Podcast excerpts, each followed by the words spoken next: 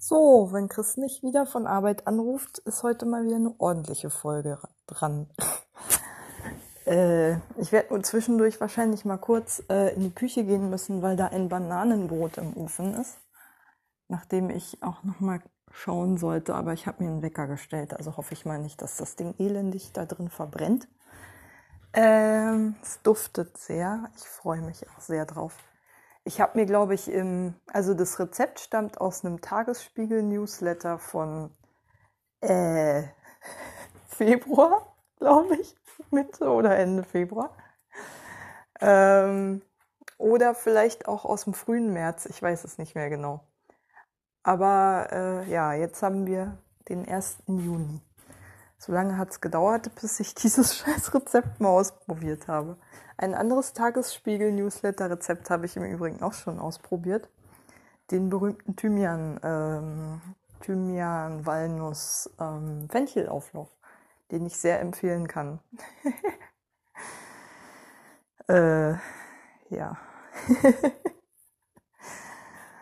ja, ich glaube, viele haben ja prophezeit, dass äh, Menschen sehr dick werden in der Quarantäne. Es kursiert ja in den sozialen Medien so ein ähm, so eine Animation mit Tieren, die alle in Kugelform sind nach der Quarantäne und dann nur noch sinnlos durch die Gegend kugeln können, statt sich bewegen zu können. Ja, ein bisschen stimmt das auch für mich, fürchte ich. Vor allen Dingen, wenn ich weiter so viel Macarons esse. Ich muss mich einfach zusammenreißen. Die letzten Macarons, zwölf an der Zahl, habe ich an einem Tag gegessen. Das ist echt krass. Das war mein Re Rekord bisher.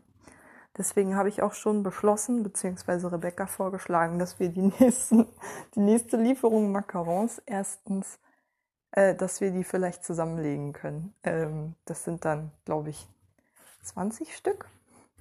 Ja, ich glaube 20 Stück. Einige Sorten sind dann doppelt. Ansonsten ist das die 12er Packung, in der alle aktuellen Sorten jeweils einmal vertreten sind nur dass halt einige doppelt sind.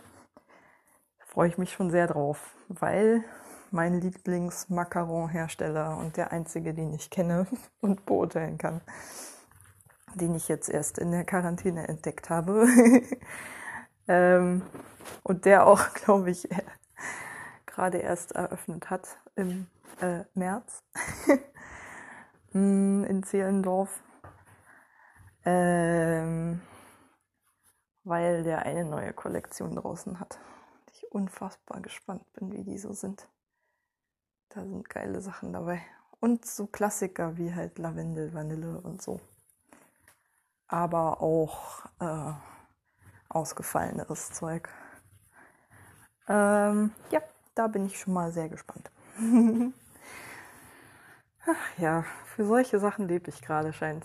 Also es ist wirklich so, Essen nimmt einen wahnsinnig großen Raum ein in meinem Alltag und Kochen auch. Ist eigentlich, weiß ich gar nicht, ob das vorher schon so krass war. Aber das ist so meine größte Freude am Tag. Lecker essen. Ah, okay, alles klar. Huh, ich hatte gerade einen ganz kurzen Schreckmoment weil mir, Spot, äh, weil mir ähm, PayPal gesagt hat, dass ich gerade eine Zahlung autorisiert habe. Dabei war es nur mein monatliches, die monatliche Bezahlung für mein Spotify-Abonnement. Gott sei Dank. Ich habe im, nämlich immer noch, da, das war so meine Horrorvision, als ich PayPal eingerichtet habe, dass da alle fünf Minuten irgendwelche unautorisierten Buchungen stattfinden, die äh, ja ich nicht kontrollieren kann. Aber bis jetzt ist das zum Glück nicht passiert. Also ich habe noch keine einzige Buchung, die ich nicht nachvollziehen kann über PayPal beziehungsweise Transaktion da entdeckt, die nicht berechtigt gewesen wäre und die ich nicht autorisiert hätte, beziehungsweise die von einem Zahlungspartner, was auch immer, stammten. Ähm, ich habe da immer noch ein bisschen Paranoia. Also ich habe ja noch nicht lange ein Smartphone, erst so seit 2015. Und das war dann auch ein ganz, ganz altes, damals schon veraltetes Samsung-Modell. Und ähm, Das hieß, äh, das bedeutete ganz konkret, dass es natürlich schon keine Sicherheits-, geschweige denn ähm, Software, Betriebssystem oder sonstige Updates bekommen hat, als das Ding, äh, als ich das Ding in Betrieb genommen habe. Und dadurch hat es natürlich irgendwie bestand das faktisch nur aus Sicherheitslücken. mm, ja, fand ich also da hatte ich immer so ein ungutes Gefühl, weil ich Smartphones sowieso ganz kritisch gesehen habe und sehe bis heute, weil die halt so krasse Datenansammlungen sind. Also alleine was dieses Handy über mich weiß, ist echt erschreckend, wie personalisiert zum Beispiel die Werbung ist, die ich bekomme. Alleine was Amazon alles über mich weiß, ist echt wahnsinnig erschreckend. Wenn ich ganz ehrlich bin, macht mir das Angst. So, also Amazon zum Beispiel hat mir über den Kindle Shop schon mehrfach Bücher empfohlen, die ich noch nie gegoogelt habe, aber die schon seit Jahren in der Papierversion in meinem Bücherregal stehen. Gelesen oder ungelesen. Ich habe so einige ungelesene Bücher. Ich habe halt relativ viele Bücher. Deswegen sind bei weitem nicht alle von denen gelesen, aber einige schon. Und wenn man dann irgendwie die von Amazon empfohlen bekommt und gar nicht so genau weiß, ach so, und äh, also weil ich mal vor Jahren irgendwas noch nicht mal von dem Autoren gelesen habe oder bestellt habe bei Amazon, sondern nur weil irgendwie mit dem und dem Autoren noch andere Autoren assoziiert sind, die häufig gekauft werden. Äh, äh, äh. äh ja, gruselig finde ich das. Wenn man so krasse Datenprofile halt über Menschen erstellen kann, hat mir das ehrlich gesagt schon immer Unbehagen bereitet. Und ich weiß nicht, eigentlich hat sich meine Haltung dazu nicht geändert.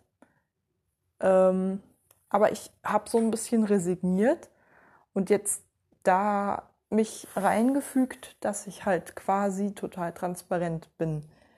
Aber ich vergesse zum Beispiel nie, wenn ich irgendwas google, ob ich das auf dem PC mache oder auf meinem Handy, dass das quasi öffentlich ist, was ich da tue. Also, dass das schon einsehbar ist. Und ich fühle mich dabei immer so leicht beobachtet. Auch wenn es totaler Quatsch ist, weil es einfach nur ein Datenpaket in einem Riesenpool ist, und im Prinzip mir vollkommen egal sein kann, was damit passiert, solange ich nicht in irgendwelchen, keine Ahnung, äh, Fahndungen lande oder sowas, Rasterfahndungen. Äh, wenn man jetzt keine Ahnung, alle, die irgendwann mal eine linke Petition unterzeichnet haben oder sowas, versuchen würde, auf ihre Konsumgewohnheiten durchzuchecken, ist das ein total dystopischer, aber eben auch abwegiger Gedanke. Ich glaube das zum Beispiel nicht. nee, nee, nee glaube ich nicht. Ähm Entschuldigung, ich muss gerade daran denken. Ich habe gerade dieses neue Trending Riso, Riso, Riso Video gesehen äh, über ähm, Faktenchecking und guten Journalismus und was alles kein guter Journalismus ist, Schrägstrich die fließende Grenze und der fließende Übergang zu Verschwörungstheorien und musste gerade daran denken, was er gerade zu dieser Aussage ge gemeint hätte. ich natürlich total, wo ich seine Einschätzung natürlich äh, unterstütze. Wenn ich jetzt im Konjunktiv einfach behaupte, Möglicherweise könnte ja eine staatliche Behörde Interesse daran haben, meine Daten von Google, Amazon oder sonst wie abzufischen, um irgendwelche Profile über mich zu erstellen. Ähm, naja, das ist, glaube ich, ziemlicher Blödsinn. Ich glaube grundsätzlich, dass ähm, ich glaube, ähm, dass Konzerne halt äh, viel zu sehr an der Lein langen Leine von politischen Entscheidungsträgern gelassen werden, wenn es um das kommerzielle Sammeln und Verarbeiten von Daten geht, also um das Erstellen von Konsumentenprofilen zum Beispiel. Ähm, das finde ich tatsächlich auch bedenklich. Hab mich aber, wie gesagt, echt so ein bisschen dran gewöhnt und irgendwie so ein bisschen damit eingerichtet über die Jahre, habe ich so echt den Eindruck. Also, pff, was Amazon alleine, wie gesagt, über meine politischen Überzeugungen weiß anhand der Bücher, die ich da bestellt habe und der Musik, die ich da ähm, konsumiere und konsumiert habe, uiuiui, ähm, schon nicht schön. Aber ja, irgendwie ähm, kein schöner Gedanke, aber ich habe mich damit eingerichtet, sagen wir es mal so. Habe ich, hab ich ja schon gesagt. Oh Gott. Entschuldigung. Ich habe ein bisschen Teig genascht. Das ist jetzt das Backpulver, das hochkommt. Naja, äh, hier würde seriöser Journalismus schneiden an der Stelle egal. Ähm, wahrscheinlich würde jeder, der einen ernsthaften Anspruch an diesen Podcast hätte, die ersten elf Minuten ohnehin wegschneiden, aber egal. ich bin ja nur klein Dofi, ich darf das. Ähm, ja, also wie gehe ich damit um? Wie gesagt, äh, einerseits mit diesem diffusen Gefühl, dass da eine irrsinnige Menge an Daten über mich gesammelt wird, was ich ja, wie gesagt, auch immer wieder an extrem personalisiertem Spams und äh, Produktempfehlungen bei einschlägigen Plattformen halt so sehe. Ähm, das ist ja nicht nur alles Spinne. Ähm, aber wie gesagt, ich fühle mich jetzt, wie, wie gesagt, jetzt nicht wahnsinnig doll überwacht von staatlichen Stellen oder so. Also jetzt nicht mehr. jetzt nicht mehr. Hm. Kann schon sein, dass ich in meiner Vergangenheit irgendwann mal dem Verfassungsschutz am Rande aufgefallen bin, aber ich glaube ehrlich gesagt, selbst das war, ähm, da bin ich bestimmt irgendwo mitgezählt worden in irgendwelchen Extremistendateien und tralala, so vielleicht als Sympathisantin oder peripheres Mitglied in irgendwelchen Organisationen, aber äh, selbst da, äh, wo ich ein ganzes Stück paranoider war, hatte ich irgendwie nie das Gefühl, dass ich da äh, wahnsinnige Staatsgeheimnisse verwahre, äh, an die jetzt staatliche Stellen unfassbares Interesse haben, ranzukommen. Auch wenn ich mich natürlich vorsichtig verhalten habe weil ich einfach weiß, in bestimmten Gruppen und Kreisen und so es ist ja klar, dass der Verfassungsschutz da irgendwie mit drin hängt und sowas. Mm, und man weiß ja auch, wer wo wie beobachtet wird. Mehr oder weniger. Man kann es ja auch Verfassungsschutzberichten entnehmen. Ähm und ich glaube, vielleicht bin ich da ein bisschen, seit ich da raus bin, irgendwie auch abgestumpft, weil ich mich dann zu sicher gefühlt habe. Aber ich merke, dass mir immer noch so bestimmte Angewohnheiten geblieben sind. Ähm, also um das extreme Datensammeln zu verhindern. Ähm, dass ich mich zum Beispiel immer versuche, irgendwie zu großen Konzernen irgendwie ein bisschen wenigstens zu entziehen, indem ich halt nicht alles über Google mache und nicht alles über Amazon kaufe, ist ja klar. Und sowieso versuche Daten, wenn es geht, irgendwie zu streuen und nicht, äh, wenn ich sie irgendwo gespeichert habe, halt ein riesen Portfolio bei einem Konzern zu haben, sondern halt bei mehreren parallel irgendwie ein bisschen was deponiert habe an Daten. Ähm, aber gut, das ist ja eher so ein bisschen Protection against Hacking und so. Ist halt jemand, der nicht einen Account hackt von dir, halt wirklich alles dann gleich weiß, sondern halt nur ein bisschen was. Bei, naja, gut. Ich habe es ja schon erwähnt, bei einigen liegen mehr Daten als bei anderen und durchaus auch zu viele. Ähm, dessen bin ich mir bewusst. Oh, mein Wecker geht gleich. Anstehender Weckruf. Sehr richtig, sehr richtig. Dann werde ich mal mein, mein Bananenbrot aus dem Ofen. Gott, ich hoffe, das ist fertig. Also duften tut es auf jeden Fall sehr schön. Und die Kruste sieht auch braun aus. Wie sie soll. Aber ich muss mal kurz reinstechen und gucken, ob das Ding wirklich innen auch okay ist. Ja, das war mein Weckruf.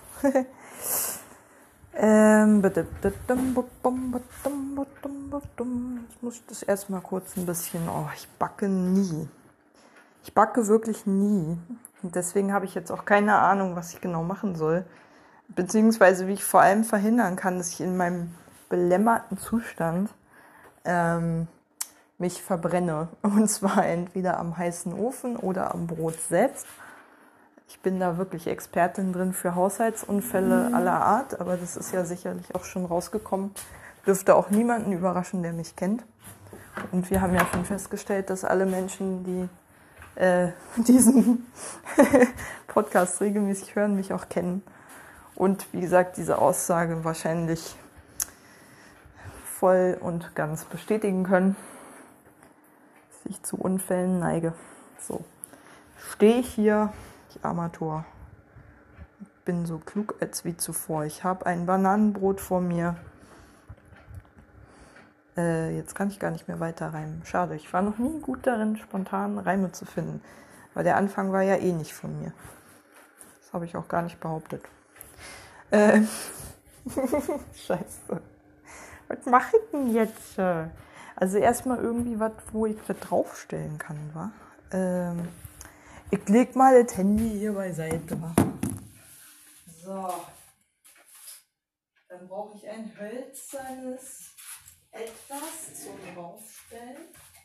Und dann würde ich eigentlich fast mal sagen, ziehe ich mir mal die äh, wunderschönen Backhandschuhe an und versuche mich derweil nicht am Ofen zu verbrennen, während ich das Brot aus dem Ofen hebe.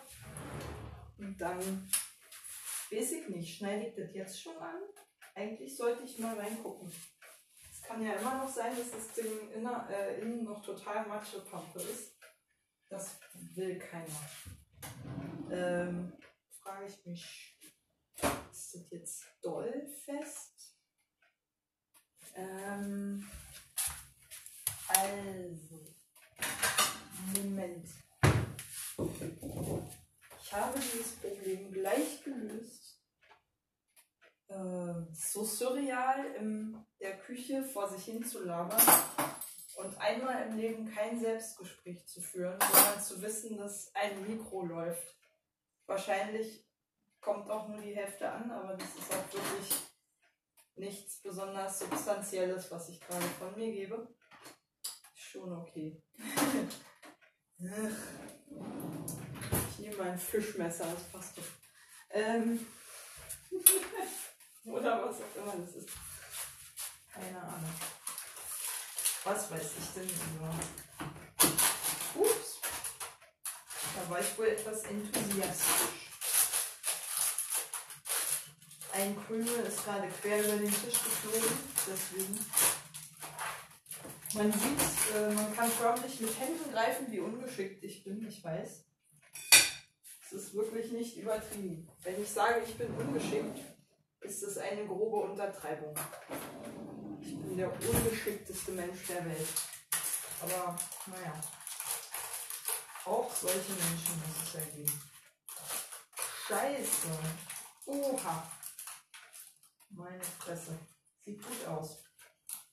Es sieht gut aus. Nur sehr heiß. Upsala. Hm.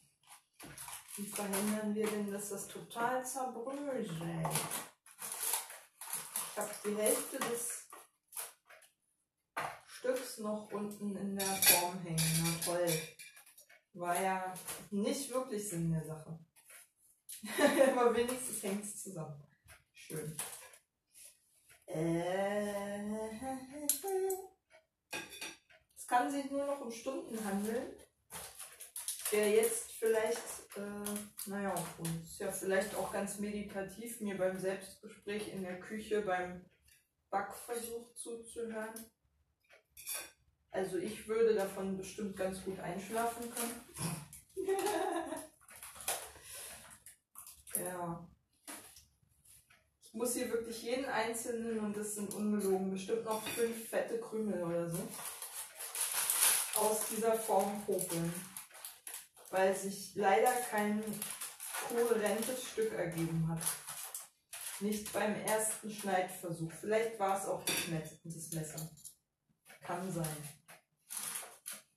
Also ich weiß nur, es duftet sehr, sehr, sehr gut. Und ich muss tatsächlich noch ein bisschen warten, bis ich in meiner Gier beginne, das zu schlingen. Ja, ich esse jetzt um die Uhrzeit. Es ist kurz vor elf. Zuckriges Zeug noch. Ah ja. Tja. So mache ich das.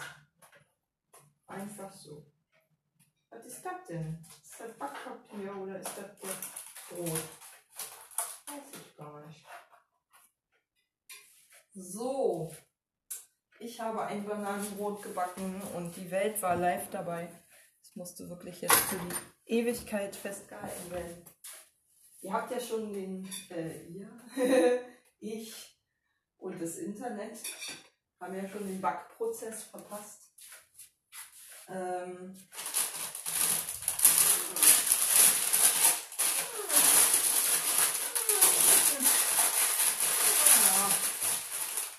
Ach, was soll's.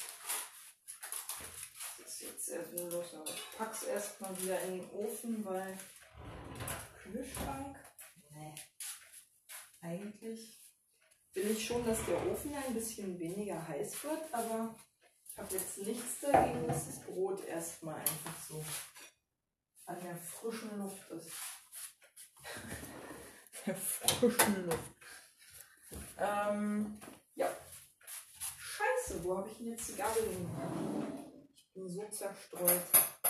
Apropos zerstreut, vielleicht sollte ich lieber einen äh, Löffel nehmen. Nee. Wer braucht bei uns schon niemals Kuchengabeln, oder? Also. Nee. Ah. Mhm. Ja. Habe ich mich doch schon drüber gestürzt. Ja. Es ist sehr süß. Bananenbrot halt mit 100 Milligramm Zucker. Ist gar nicht so süß, wenn ich so im Nachgang schmecke. Geht's eigentlich noch. Wobei, Banane ist ja schon irgendwie pure Zucker. Dann noch 100 Gramm Zucker dran. Zu dem Fruchtzucker. Dann noch.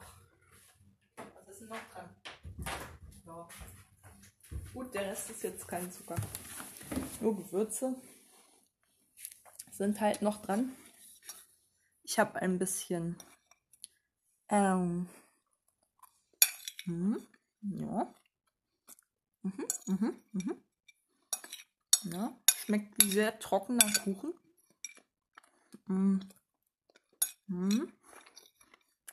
Als Gewürze habe ich zusätzlich zu dem im Rezept vorgesehenen Zimt noch mh, naja, so ein bisschen Vanille gemacht, gemacht. Vielleicht einen halben Teelöffel oder sowas. Gestrichen, nicht gehäuft. Ich bin ja nicht Krösus. Mm. Mm. Und ein bisschen ähm, wie heißt denn das? Ähm, ähm, ähm, Tonkabohnen dran gerieben. Genau. Das war meine Idee. Und ich wollte nämlich, deswegen hat es auch so lange gedauert, bis ich das Bananenbrot mal gemacht habe. Ich wollte da unbedingt Tonkabohnen ranreiben, hatte aber nur die Tonkabohnen im Haus, aber halt keine Muskatreibe oder ähnliches, sondern nur eine ganz grobe Reibe, mit der ich einfach diese scheiß Tonkabohnen nicht zerrieben bekommen habe. Für Parmesan gehen die Reiben, die wir haben, aber halt nicht für sowas wie Tonkabohnen. Und ähm, ja. also habe ich erst mal ewig darauf gewartet. Also wer länger zuhört, weiß ja noch das Drama um diese Pakete, wo ich eine Woche lang gebankt habe, ob die jemand abholen kann. Eines dieser Pakete enthielt diese Muskatreibe. also mich verbindet eine intensive emotionale Bindung. Mich verbindet eine Bindung, ja. ich habe ein intensives emotionales Verhältnis zu dieser Muskatreibe aufgrund des abenteuerlichen Weges, den dieses Paket durch halb Adlershof mitten in der Pandemie genommen hat. Damals, als die DHL komplett zusammengebrochen ist. Ich habe so den Eindruck, da ist immer noch Luft nach oben. Ähm, wenn mir, wie gesagt, ja auch die Briefträgerin erzählt hat, dass sie neuerdings für DHL-Päckchen mit austragen muss, obwohl das gar nicht ihr Job ist normalerweise. Scheinen die ja ganz schön Probleme zu haben. Aber anscheinend sind sie mittlerweile auch an einer Lösung interessiert. Waren sie damals nicht. Hm? Na? Man wird jetzt weiterhin Schmatzgeräusche hören. Also nicht mein übliches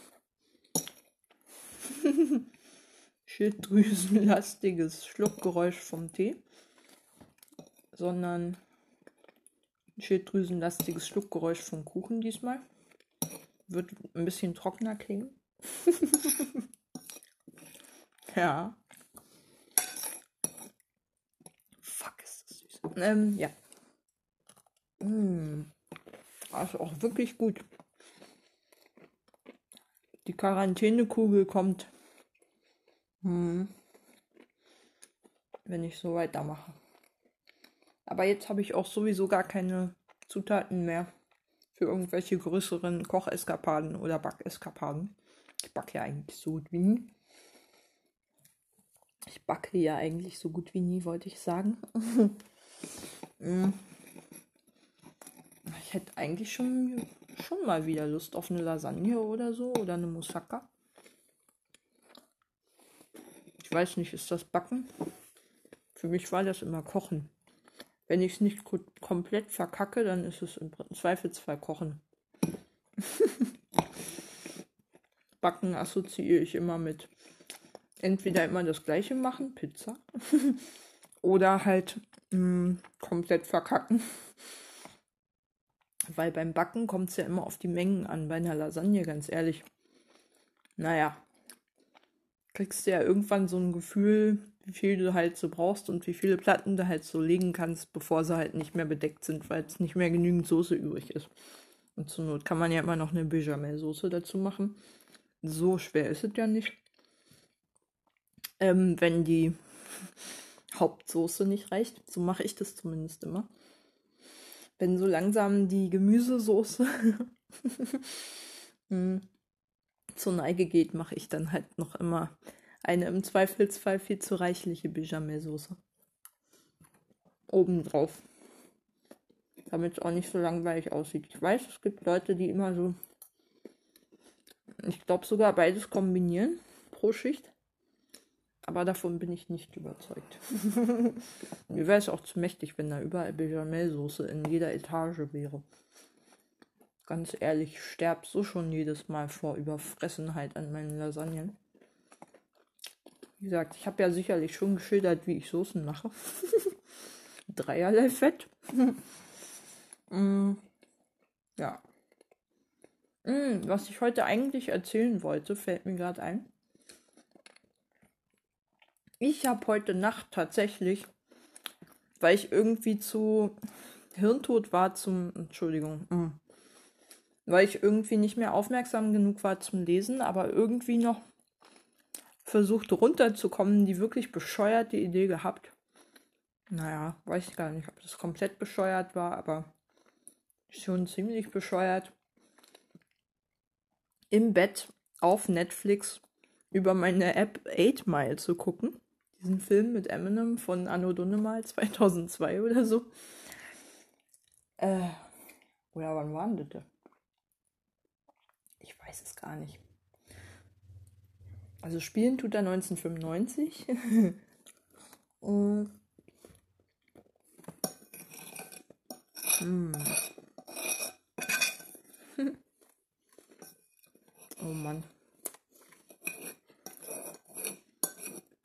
Also dieses Bananenbrot ist so gut, Entschuldigung, muss ich unbedingt Rebecca anbieten. Die hat schon so oft Sachen gebacken und mich daran teilhaben lassen. Das hat sie jetzt einfach mal verdient, eine Retour zu bekommen. mm, lecker. Gut geworden. ich will mal kurz den Teller wegbringen, aber ich kann es ja nicht mitnehmen. Ist jetzt nicht so, als wäre der Ladestand bei 20%, eher so bei 80, 70. Äh. Ist? Mhm.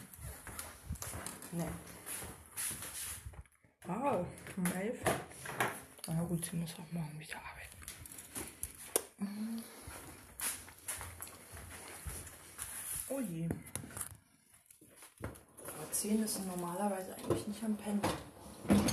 Ich hoffe mal, ich habe sie jetzt nicht gestört.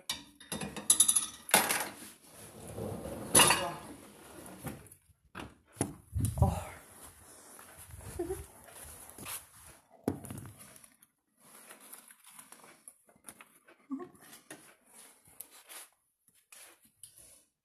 Oh. Hier irgendwo ein funktionierender Stift.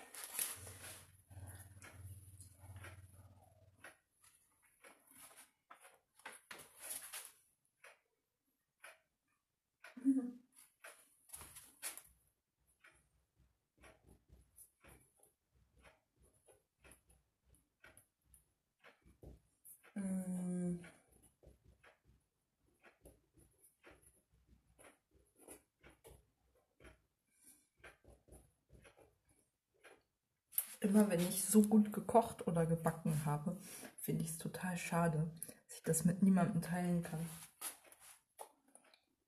Essen ist dazu da, um geteilt zu werden, finde ich.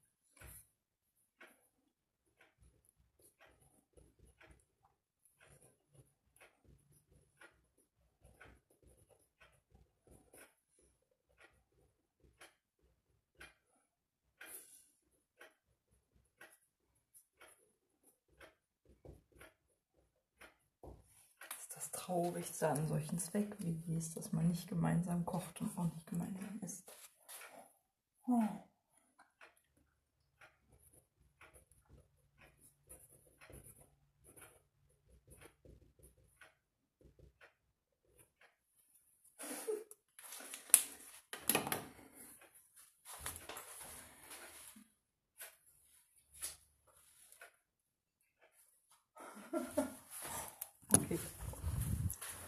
Ja, oh Mann, das ist echt gut geworden. Ich bilde mir ein bisschen schmeckt man auch die Vanille raus.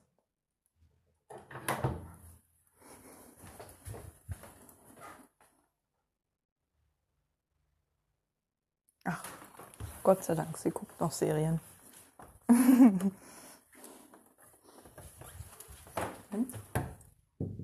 Rebecca, schläfst du schon?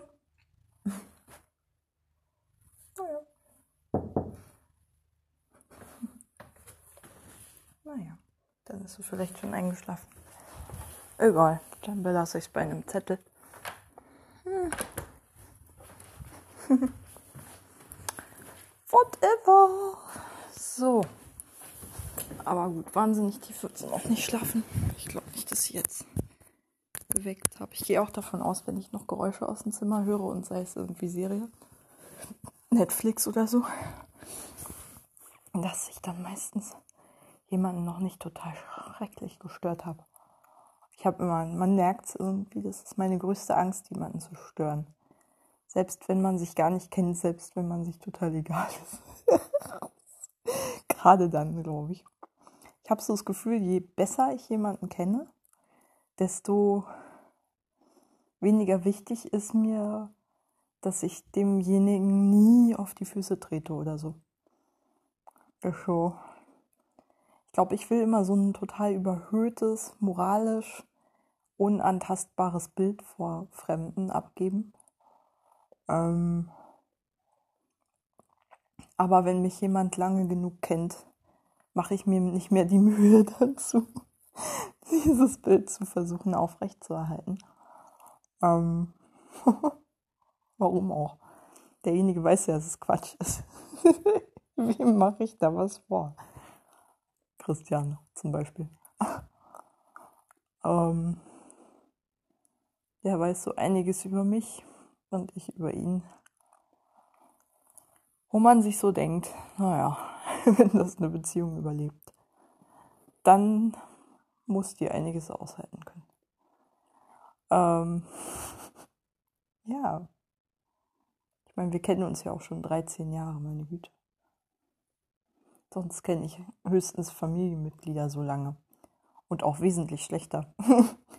ich kenne meine eigene Schwester zum Beispiel und sowieso meinen Bruder wesentlich weniger als ich Christian kenne.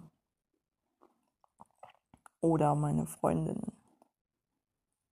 Freundinnen, habe ich gerade Freundinnen gesagt, Lina zum Beispiel. Oh, ja, ich glaube, bei den anderen ist es noch mehr höfliche Distanz, aber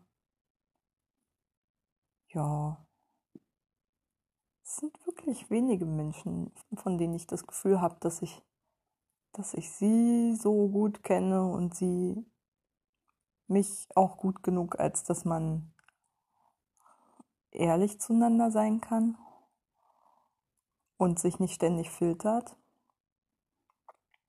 Das sind wirklich nur eine Handvoll Menschen. Hm. Ja. Wobei, von meiner Schwester filtere ich auch weniger. Einfach weil wir ja doch ein paar Jahre einfach mal zusammengelebt haben. Das bleibt ja irgendwie. Hm. Ja, was, was bringt einen dazu, zu jemandem ehrlich zu sein? Ich weiß nicht. Vertrautheit, gemeinsam verbrachte Zeit, zusammen durch Krisen gegangen zu sein und auch das Gefühl, glaube ich, sie bewältigt zu haben. Weil zum Beispiel zu meinem Bruder habe ich ein extrem distanziertes Verhältnis, obwohl wir ja nun wirklich schon ganz schön intensiv aufeinander gelebt haben und auch wesentlich länger als ich mit meiner Schwester, weil die ja viel früher schon von zu Hause verschwunden ist. Und ich deswegen eigentlich zu ihr weniger Kontakt hatte als zu meinem Bruder. Aber mein Bruder, also dadurch, dass er mich halt in der Familie mitgemobbt hat, war, glaube ich, das Vertrauensverhältnis oder ist bis heute so nachhaltig zerstört, dass das halt immer, wenn wir irgendwie zusammenkommen, in irgendeiner Weise halt wie so ein pinker Elefant im Raum steht halt. Ähm, und halt auch alles so überwölbt und überschattet.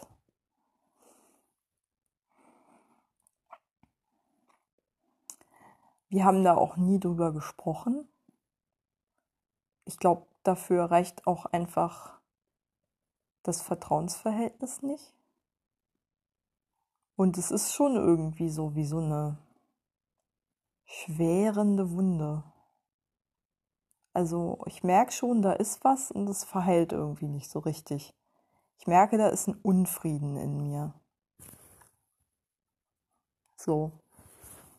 Aber ich finde es auch nicht richtig, wenn ich den ersten Schritt auf ihn zugehen sollte, weil er mir sehr viel mehr geschadet hat, als ich ihm je hätte schaden können in der Situation. Und ich sowieso einfach auch als vier Jahre jüngeres Geschwisterkind und wirklich sozial komplett isoliert, im Gegensatz zu ihm, der wenigstens so was ähnliches wie einen Freundeskreis hatte, wenn er auch nicht besonders stabil war. Ähm, und sich nicht annähernd in so einer desolaten Situation wie ich befand der war halt immer der Stärkere. So, wie gesagt, sowohl vom Alter als auch von der sozialen Position her, sowohl innerhalb als auch außerhalb der Familie. Und ich finde, ehrlich gesagt, bei einem Konflikt darf man nie vergessen, wer über welche Ressourcen und wer über wie viel Macht verfügt, um den Konflikt zu verstehen. Das darf man nie ausblenden. Mm, sonst blendet man im Prinzip einen wesentlichen Aspekt des Konfliktes aus, der ja auch für ganz viel Bitterkeit sorgt, weil ja allen Beteiligten auch diese Machtverteilung, diese Ungleiche innerhalb dieser Beziehung und innerhalb dieses Konflikts auch bewusst ist. Der eine, der das Machtgefälle zu seinen Gunsten ausnutzt, weil er der Stärkere ist, ist sich dessen genauso bewusst wie der, der immer der Schwächere ist und sein wird. Und natürlich prägt das diesen Konflikt mit, auch das Bewusstsein um dieses Machtgefälle. Und ähm, ich möchte auf jeden Fall nicht als die Schwächere in diesem Konflikt gefühlt äh, nochmal, also Verantwortung für diesen Konflikt übernehmen, obwohl ich von Anfang an viel weniger dafür konnte und viel weniger Handlungsmacht hatte, auch in diesem Konflikt. Weil ich mir den ja nie ausgesucht habe. so. Welches, welches Kind legt sich schon auch freiwillig mit seinen älteren Geschwistern an auf Dauer? Das ist doch auch totaler Quatsch. Wenn man, wenn man ein Rezept haben möchte dafür, dass einem das Leben zur Hölle gemacht wird, muss man nur irgendwie Streit mit seinen älteren Geschwistern anfangen die sitzen immer am längeren Hebel. Immer. Ähm, die haben einem ja auch einfach mehrere Lebensjahre voraus und damit auch Erfahrung und Intelligenz und alles. Warum sollte man? Also wie gesagt, es ist echt ein Rezept für die Hölle auf Erden. Ähm, zumal auch Kinder sich nicht einfach irgendwie so ausdenken, ich habe jetzt einen Konflikt mit jemandem. Ich langweile mich so, ich fange jetzt mal einfach Streit an. Sowas macht man vielleicht mal aus einer Laune raus, aber doch nicht über Jahre hinweg. Wenn man mal irgendwie Aggressionen loswerden will, dann schlägt man um sich und dann trifft es halt denjenigen, der gerade mal da ist. Aber das ist was ganz anderes. Das war ja ein richtig mh, mm, kontinuierlicher Konflikt. Da hatte ich definitiv keine Aktie dran in dem Sinne, außer dass ich natürlich irgendwann angefangen habe, ihn zu hassen und zu fürchten. Ist ja klar. Wie soll man auch jemanden nicht hassen, der einen so kontinuierlich hasst und das auch ausdrückt? Also wirklich unmissverständlich ausdrückt. Ist, da gab es keinen Interpretationsspielraum. Wirklich. Also mir hat nur über die Jahre geholfen, äh, darüber nach, also klar, mir irgendwie seine Motive und seine Situation zu vergegenwärtigen, aber entschuldigt hat es das nicht, zumal er sich auch nicht darum bemüht hat, sich bei mir zu entschuldigen. Ich glaube, ich, ich bin mir ziemlich sicher, dass er ein schlechtes Gewissen hat und ich weiß. Ich bin mir auch ziemlich sicher, dass er weiß, dass das echt überhaupt nicht in Ordnung war und ähm, ich glaube aber ehrlich gesagt, er hält nach wie vor halt so meine Lebensrealität von damals so weit von sich fern und verdrängt die so doll, dass er sich des vollen Ausmaßes dessen, was es bedeutet für jemanden, dessen Schulzeit schon die Hölle ist, dann noch nach Hause zu kommen und dort weitergequält zu werden, dass er sich das einfach nicht wirklich bewusst macht.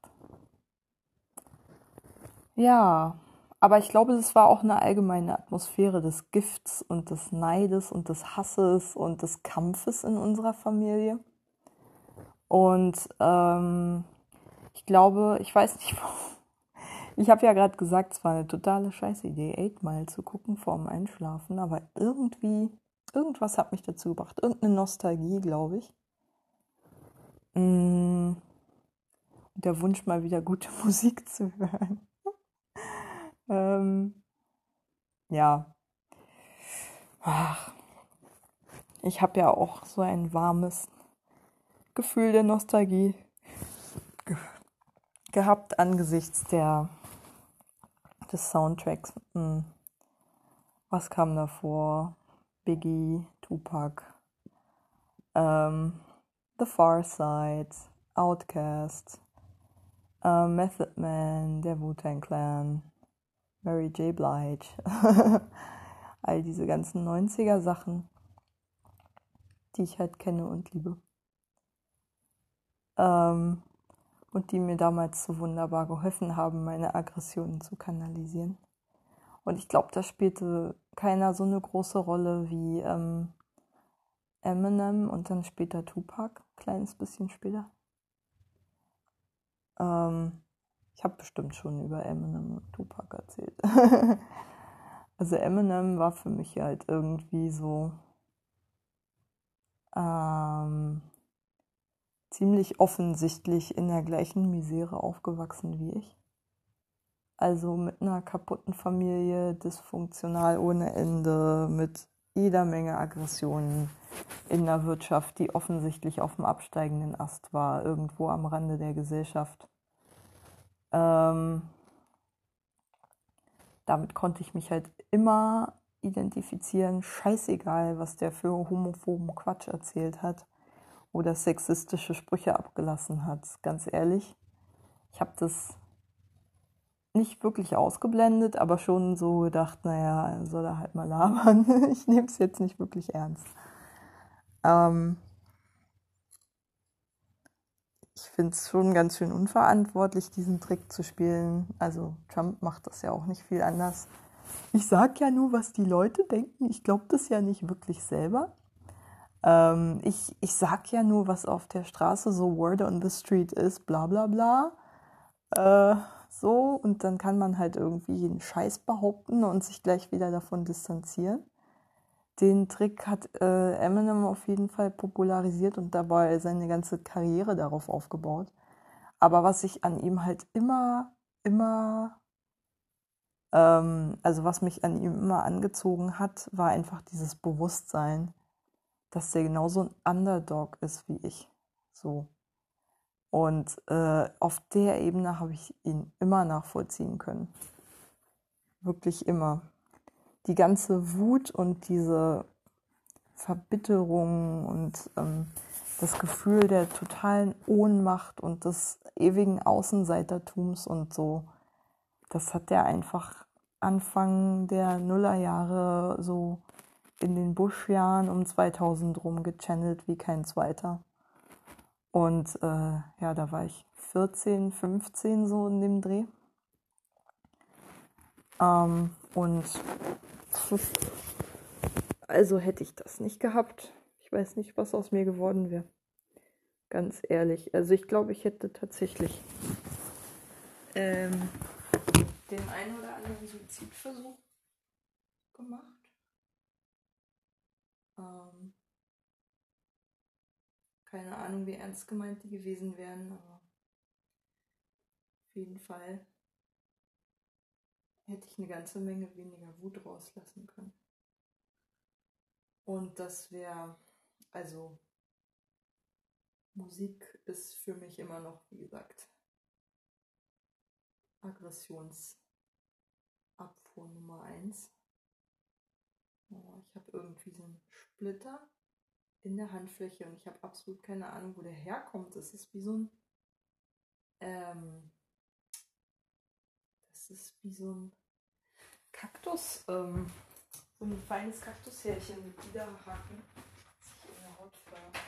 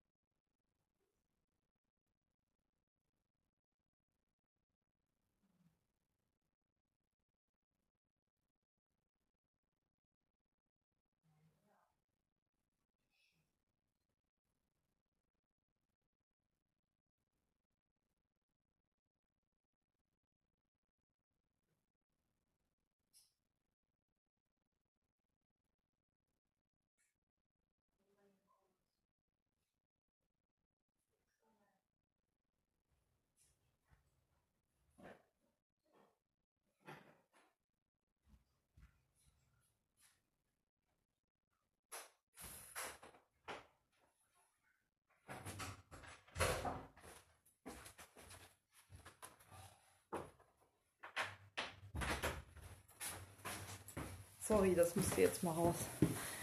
Ich habe mich so unangenehm gerade an so eine Episode erinnert gefühlt, wo ich mal mit einer Kaktusfeige in Kontakt gekommen bin.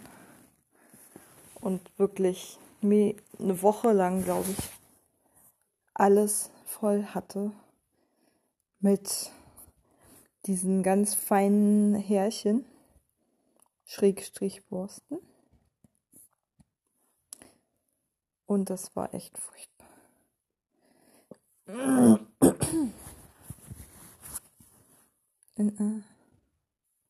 das stimmt.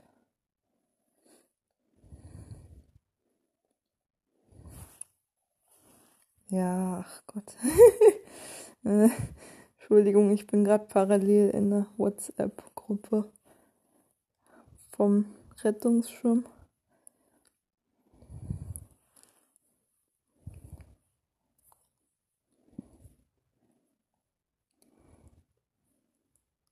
Ja.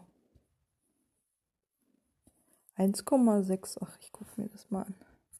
Wir diskutieren gerade äh, die leidige Frage, bei welcher Plattform wir kommunizieren wollen. Es gab den Vorschlag zu, Vorschlag zu Telegram umzuziehen. Aber ich weiß, dass die redaktionell, also nein, redaktionell ist da niemand unterwegs, nicht bei WhatsApp, nicht bei Twitter, nicht bei sonst was, Instagram oder so. Aber ähm, ich weiß, dass WhatsApp zum Beispiel wenigstens was gemacht gegen diese Schwachsinnsverschwörungsmythen und so, die da gerade so kursieren im Internet, gerade zu Corona-Themen. Und äh, Telegram ist halt so ein Sammelbecken für alle möglichen Leute, die nicht Bock drauf haben, dass irgendwas eingeordnet wird oder möglicherweise kommentiert wird von der Plattform ähm, und sich da ganz ungestört vernetzen können, auch mit sehr, sehr, sehr fragwürdigen politischen Dingen.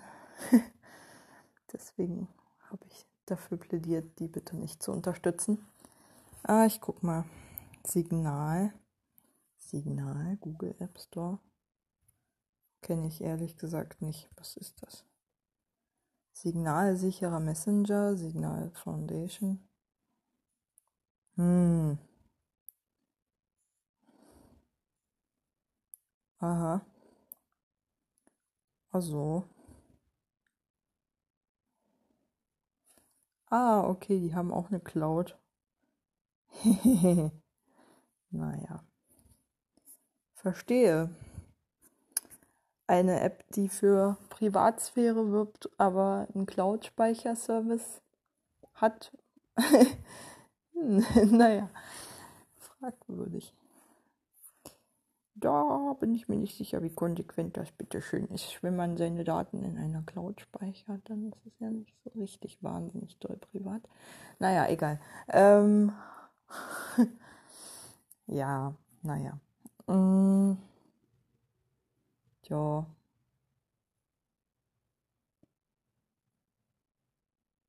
Ja. Ja, naja. Ich muss da jetzt noch mal ein bisschen drüber schlafen, glaube ich. Ich merke auch irgendwie, ja gut, es sind schon sowieso fast 55 Minuten. Ich wollte jetzt eigentlich auch, ach genau, ich wollte doch diesen Traum erzählen, den offensichtlich 8 Mile in mir ausgelöst hat um die Aussage zu belegen, dass es offensichtlich eine scheiß Idee war, natürlich äh, vor dem Einschlafen Eight Mile zu gucken. Weil es erstens natürlich, also wie eigentlich vollkommen zu erwarten war, irre viele Flashbacks in meine Pubertät ausgelöst hat. Und zwar gibt es ja in dem Film so einige Szenen, in denen ähm, die Figur, die von Eminem gespielt wird, dieser Jimmy Rabbit, Jimmy Smith. Johnny? Johnny? Jimmy? Weiß ich gar nicht. Alle haben den immer nur Rabbit genannt. Naja, dem Rabbit halt ähm, von seiner Mutter, als er die Demütigung erfahren musste, dass ihn seine Freundin rausgeschmissen hat. Ähm, und er wieder bei ihr einziehen musste, ähm, was eh schon schwer genug für ihn war hat sie ihm in einem Streit auch noch an den, an den Kopf geworfen, was, der, was er denn für ein Loser ist. So, weil sie halt auch davon weiß, er hat Pläne, eine Rap-Karriere aufzubauen, bla bla bla. Aber zu dem Zeitpunkt im Film halt noch nichts gebacken bekommen. Und das schmeißt sie ihm halt, wie gesagt, so in einem Streit an den Kopf. Dass er ja auch irgendwie nichts gebacken bekommt, so als Retourkutsche, glaube ich. Haben ja auch sehr giftige Dialoge, die mich durchaus an mich und meine Mutter erinnert haben zu der Zeit. Mm.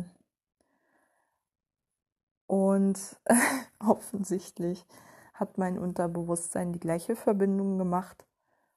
Und ich weiß, dass ich heute Nacht geträumt habe. Also ich habe heute Nacht geträumt, es wäre mein 35. Geburtstag. Ich würde irgendwie wieder bei meinen Eltern wohnen, da war aber irgendwie nur meine Mutter, mein Vater war nirgendwo zu sehen. Aber es fühlte sich so an, als wäre ich wieder bei ihnen eingezogen.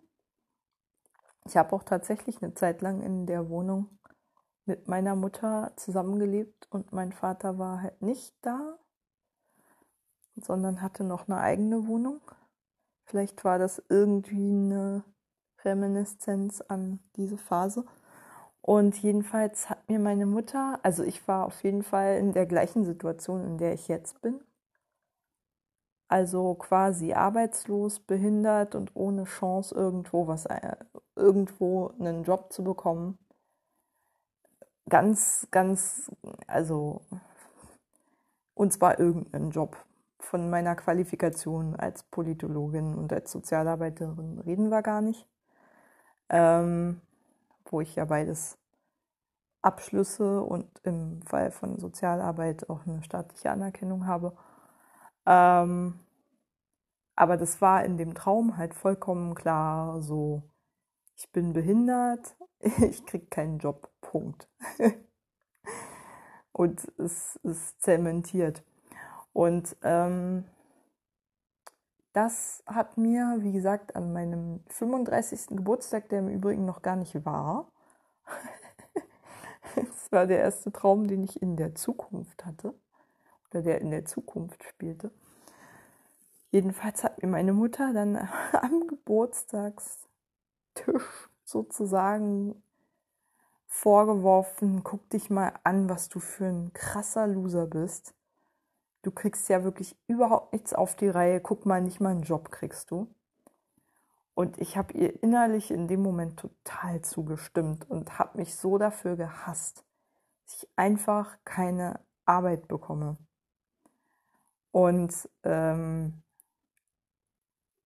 das war so ein grauenhaftes Gefühl. Ich habe mich auch so geschämt in dem Moment und habe mich wirklich gefühlt wie so ein Stück Scheiße in dem Moment. Also wirklich echt nicht wie ein Mensch. wirklich. Ich war nicht beschämt.